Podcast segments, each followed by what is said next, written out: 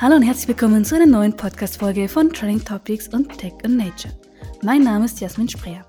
Die Produktion von Lebensmitteln ist längst eine globale Industrie. Das nicht selten zu Lasten der Regionalität und kleinerer Betriebe. Mit dem Konzept der solidarischen Landwirtschaft schreitet im Moment ein Gegenmodell voran. Ich unterhalte mich heute mit Stefan Fatz-Ferster. Der ehemalige Unternehmensberater hat mit Zollfohl kurzem ein Startup gelauncht, das sich ebenfalls mit einer neuen Art der Landwirtschaft beschäftigt. Lieber Stefan, schön, dass du da bist. Freut mich, hallo. Schön hier zu sein. ich freue mich auch, dass du da bist und äh, vor allen Dingen noch so frisch in der Gründung. Das sind noch ganz andere Perspektiven als Gespräche mit alten Hasen sozusagen, die schon ein bisschen länger dabei sind. Herzlichen Glückwunsch erstmal dazu, zu Beginn einer neuen, neuen Etappe in deinem Leben, schätze ich. Doch bevor wir jetzt ein bisschen tiefer ins Thema gehen, will ich dich erstmal bitten, ganz kurz, kannst du in deinen eigenen Worten beschreiben, was verbindest du denn mit dem Begriff solidarische Landwirtschaft? Was kann ich mir da als Laie vorstellen? Sehr gern. Also die Grundidee der solidarischen Landwirtschaft ist dieses, dieses Konzept zu durchbrechen, dass es eine Karotte einen gewissen Preis hat, sondern ähm, Konsumenten gemeinsam ähm, entscheiden, wie viel kostet der, die Produktion von Gemüse in dem Fall ähm, und das dann aufteilen ja, durch die Erntenehmer, die sozusagen monatlich einen Fixbetrag zahlen, äh, der dem Landwirt ermöglicht, das Gemüse zu produzieren. Und dafür bekomme ich wöchentlich eine Kiste mit Gemüse. Aber ich bin, ich zahle nicht mehr fürs Gemüse, sondern ich, ich gebe einen Beitrag dazu, dass dieses Gemüse produziert wird. Trage damit auch ein Stück die Risiken mit, ähm, wenn es sozusagen Ernteausfälle und so weiter gibt ganz genau. Genau, ähm, also das heißt, im Endeffekt bedeutet das, Privatpersonen, du, ich, alle anderen, finanzieren den landwirtschaftlichen Betrieb des Farmers oder der Farmerin. Wie auf welche Kosten muss ich mich denn da einstellen? kann man da, gibt es da hm, Vorstellungen oder ist das ganz unterschiedlich? Weil es werden, am Ende geht es ja immer um den Preis, oder? Ja, das Umfeld, in dem man sich bewegt, ist natürlich sehr äh, preisdruckmäßig, sehr kompetitiv und es ist schwierig, an, in diesem Vergleich zur industriellen Landwirtschaft hier auch zu Preisen zu kommen, die mit den mit den Supermarkt-Dumpingpreisen vergleichbar sind. Dementsprechend ist es schon ein Stück teurer. Ist natürlich immer ein Stück eine Frage, wie viel ist in der Kiste drinnen, aber die Regel, regulären Preise sind so Monatsabo in der Größenordnung zwischen 80 und 110 Euro ungefähr. Das sind so die, was die meisten solidarischen Landwirtschaften circa verlangen. Okay, passt. Also das heißt, es ist teurer, als wenn ich in die meisten Supermärkte gehe. Welche Vorteile hat dann die solidarische Landwirtschaft? Ich glaube, das Ernährungssystem ist eines der größten Themen, die wir auf die Reihe bekommen müssen als Gesellschaft, um uns irgendwie weiterzuentwickeln. Ähm, und speziell das Thema Boden und Bodenlebendigkeit und die industrielle Landwirtschaft ähm, hat einfach massenweise Flächen an Monokulturen, wo dann einfach ähm, auch Bodenlebewesen zerstört werden. Und insofern ist die Ernährung ganz ein zentraler Hebel. Und solidarische Landwirtschaften produzieren alle nach Bio-Standards. Normalerweise also ist es irgendwie üblich, auch wenn sie es nicht biozertifizieren, weil der Umgang vielleicht oft ein, ein Stück mühsam ist. Aber damit Bodenqualität zu schaffen, Biodiversität aufzubauen, wegzugehen von dieser reinen Monokultur, hinzugehen zu 70, 80 unterschiedlichen Kulturen auf kleiner Fläche, die einfach durcheinander sind und wo, wo einfach dadurch allein schon Biodiversität entsteht. Grundsätzlich Du hast es gerade vorher schon angesprochen, die KonsumentInnen tragen dann auch so ein bisschen das Risiko natürlich, sollte es zu Ernteausfällen kommen. Aber wie kann ich mich, wie sind, wie sind diese denn abgesichert? Haben sie dann komplett umsonst investiert oder gibt es da Absicherungen? Wie ist da das Modell? Ich meine, im Endeffekt solidarisch bedeutet dann auch Solidarität im Falle eines, einer Missernte? Ja, ganz genau. Mhm. Also ein Stück werden diese, diese Marktgärtnereien, werden sie, die Anbaumethode dazu auch, das heißt sozusagen klein strukturierter Gemüsebau mit unterschiedlichen Kulturen, die werden dadurch, dass es unterschiedliche Kulturen gibt, ja auch ein Stück resilienter. Also wenn sozusagen Ernteausfälle sind, dann ist es mal ein Schädling oder, oder Wetter, dann fallen nicht, fällt nicht alles aus, sondern es gibt halt in der Zeit dann die, die eine Kultur oder das eine Ding nicht ähm, oder von dem ein Stück weniger.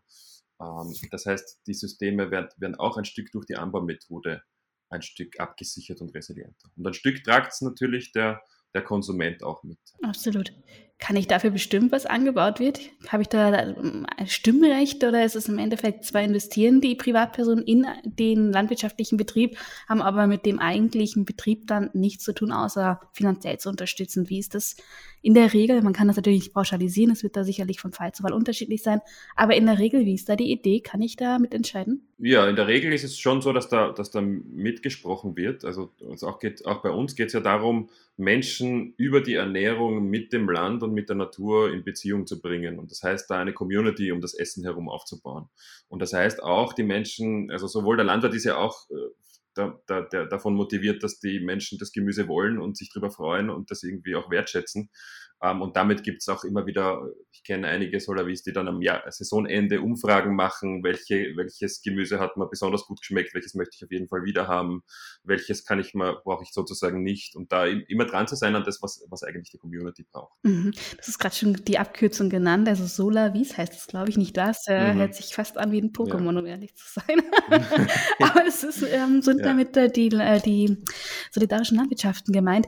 Wie groß ist da so eine Gemeinschaft? Also wie viel viele Personen braucht es, um einen Betrieb zu finanzieren? Also wie kann ich mir das vorstellen? Das sind ja sicherlich nun keine großen Verhältnisse, wie momentan die Bauernhöfe teilweise angenommen haben. Genau, also ähm, wir haben da jetzt recht viel durchgerechnet, um auch diese fordernde ähm, Hürde hinzubekommen, das Wirtschaftsmodell möglichst stabil aufzubauen und auch, auch mit vielen solidarischen Landwirtschaften gesprochen. Und was sich so zeigt, ist so eine Größe um die ja, 150 Erntenehmer, also Haushalte, die Kisten beziehen, aufwärts. Also sozusagen die, die wirklich stabil und wirtschaftlich gut laufen, die haben einfach so eine Größe von 200, 250, 300 Haushalten, die sie versorgen. Weil ab dieser Größe fängt es an mit, mit äh, ungefähr drei, fest, drei bis vier Gärtnerinnen, die dann, da kann dann auch mal wer krank werden oder auf Urlaub gehen und so weiter und dann wird das irgendwie ein bisschen ähm, auch wirtschaftlich tragfähiger. Mhm.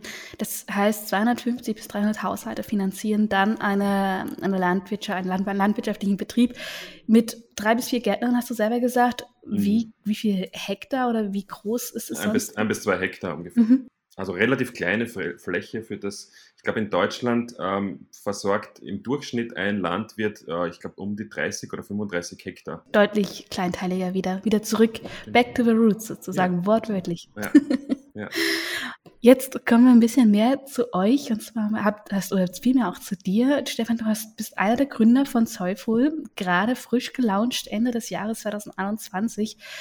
Du warst euer Unternehmensberater, jetzt willst du irgendwie in der Landwirtschaft mitmischen. Wie kommst du dazu? ja, ähm, ich glaube, die, die, die ehrlichste Antwort ist, ich habe zwei Kinder, ähm, zwei Mädels, Zwillinge, die sind fünf Jahre alt und ich mich beschäftigt halt einfach wirklich, wie wir mit Natur umgehen und wie wir als Gesellschaft uns gerade verhalten. Und ja, ich, wenn, wenn mich meine Kinder in meinem Alter, so in 20, 30 Jahren mal fragen, was mein Beitrag war, wie, ich, wie schon offensichtlich war, wo es hingeht, dann will ich einfach eine, eine gute Antwort haben. Und ich habe gemerkt, als Unternehmensberater ist es schon schön und gut, aber es war nicht mehr so das, wo ich gemerkt habe, da habe ich jetzt den Impact, den ich haben könnte. Und daraus hin ich, bin ich dann ausgestiegen und habe einfach gesucht und geschaut, was kommt. Und dann bin ich Anfang des Jahres auf das Thema regenerative Landwirtschaft gestoßen. Ja, und, und ja, wenn man sich die Zahlen ein bisschen genauer anschaut, dann ist das einfach so ein Riesenthema. Ja, irgendwie zwei Drittel unserer ganzen Erdoberfläche ist mit industrieller Landwirtschaft zugepflastert. Ja, das ist einfach ähm, wenn wir das nicht, nicht hinkriegen, das, da steckt einfach so viel drinnen. Auch das ganze Thema Kohlenstoffbindung. Ja? Wenn man Bodenqualität und Humus aufbaut, dann wird einfach CO2 im Boden, im Boden gespeichert. Ja? Und das ist eines der größten Potenziale, das wir haben. Wenn wir die Landwirtschaft so umbauen, dass Kohlenstoff gespeichert wird, ähm, dann haben wir das Klimakrisenthema auch irgendwie gut in, auf die Reihe bekommen. Jetzt bitte erklär uns doch noch einmal ganz kurz, wie, was soll Zollful tun? Was ist die, die Intention des Startups? Wir haben jetzt gerade bisher erst allgemein über die solidarische Landwirtschaft geredet, ganz allgemein, aber jetzt konkret, was habt ihr vor? Was ist die Aufgabe eures Startups? Wo wollt ihr hin? Genau, also was, wir, was ich gelernt habe, ähm, ist, dass viele dieser solidarischen Landwirtschaften einfach kämpfen mit der Wirtschaftlichkeit und mit der hohen Komplexität. Ja, weil du musst diese Community aufbauen, du musst eine Website machen, du musst das die Finanzierung aufstellen. Und zwei bis drei Gärtner, dass, dass die das auf die Reihe kriegen, das ist einfach oft überfordernd. Und die machen das dann drei, vier Jahre und dann sind sie ausgebrannt und geben auf. Ja. Und daraus ist die Idee entstanden, zu Säulenvoll und zu sagen, ja, lass uns doch eine, eine Genossenschaft gründen, die gewisse Dinge von diesen einzelnen Farmen wegnimmt und, und damit ein gesamtes System ähm, entwickelt, das viele solche kleinstrukturierten Zellen von Landwirtschaft in die, in die, ja, in die Welt bringt.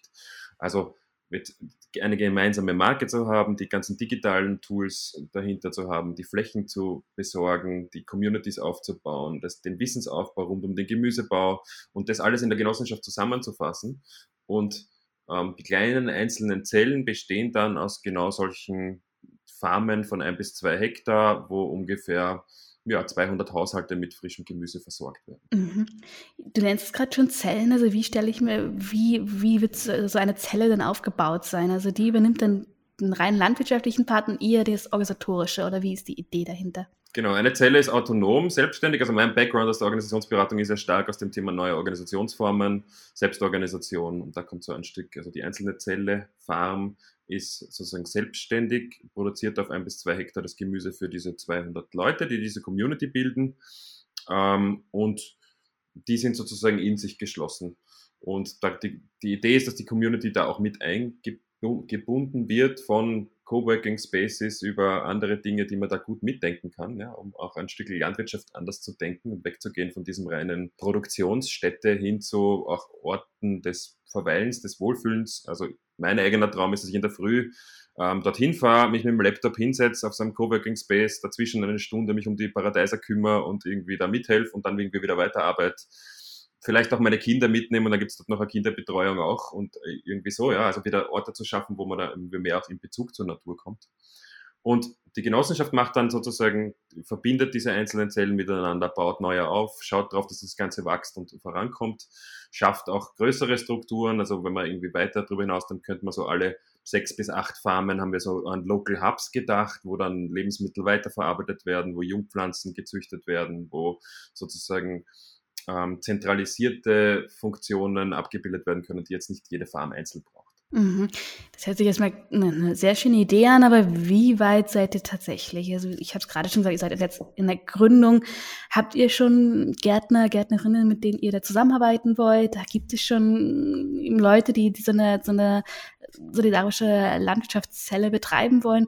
Wie, wie weit seid ihr in der Praxis? Wir sind in ganz vielen, also wir haben einen Verein gegründet, ähm, mit dem wir jetzt mal starten. Genossenschaftsgründung wird irgendwann im Laufe dieses Jahres passieren und wir sind jetzt gerade stark dabei, Pilotfarmen zu suchen. Wir hatten schon eine ganz recht fix, die ist dann auch ein Stück wieder abgesprungen, was für sie gerade nicht gepasst hat.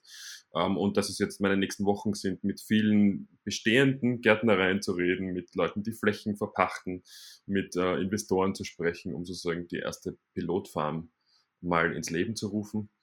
Ähm, und parallel ist ein, ein Ding, wo wir dran sind, ist, die, ist die Finanzierung ähm, für die ersten paar Jahre sicherzustellen. Ja, weil ähm, so wie das Finanzmodell im Moment ausschaut, ist das Ganze, haben wir so ein Break-Even ab sechs bis acht Farmen. Ab dann tragt sich das Ganze irgendwie selber und kann auch die Genossenschaft gut mitfinanzieren. Mhm.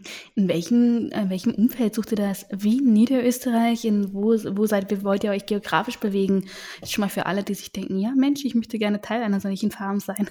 Also prinzipiell ähm, sind wir da ganz offen. Ich selber lebe in Wien, das heißt, da habe ich auch das Netzwerk. Die, eine Idee, die wir schon haben, ist zu sagen, ja, je, mehr, je weiter weg die Menschen von der, von der Natur sind, desto einfacher geht es vielleicht. Das heißt, auch um, um Großstädte herum die Flächen zu haben, dass man sozusagen in einer halben Stunde ähm, aus der Stadt heraus bei der Fläche ist und dort auch vorbeischauen kann. Das ist im Grunde die Idee. Aufsetzen wollen wir es auf jeden Fall so, dass es ortsunabhängig ist und europaweit auch skalierbar ist ja, und, und ausdehnbar ist oder auch darüber hinaus. Ja. Also so ähm, im Endeffekt ist es ja dann egal, ob das jetzt in, in Wien, äh, Vordelberg oder in Hamburg ist. Mhm. Wie, wie sieht es da aus? Wie ist das Feedback? Du hast gerade schon gesagt, ihr seid schon im Gespräch mit äh, Leuten, die entsprechend Flächen verpachten, ähnliches, weil ich könnte mir vorstellen, dass es, also es gibt ja ein grundsätzliches Bodenverbrauch ja ein akutes Problem in Österreich. Es wird zu viel Boden verbraucht. Das heißt, äh, die meisten Flächen, die, wie du hast gerade schon gesagt, sind ja im Moment schon in Benutzung.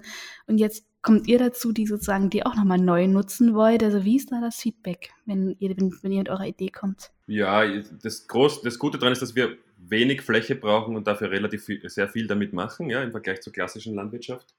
Ähm, und dann ist es halt Österreich und ist viel Netzwerke und ist viel Leute ansprechen und da sind wir halt sehr gerade dran.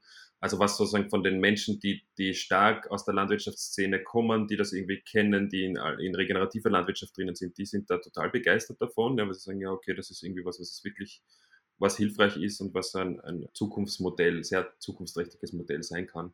Und da gibt es schon sehr positive Rückmeldungen von, von unterschiedlichsten Stakeholdern. Mhm.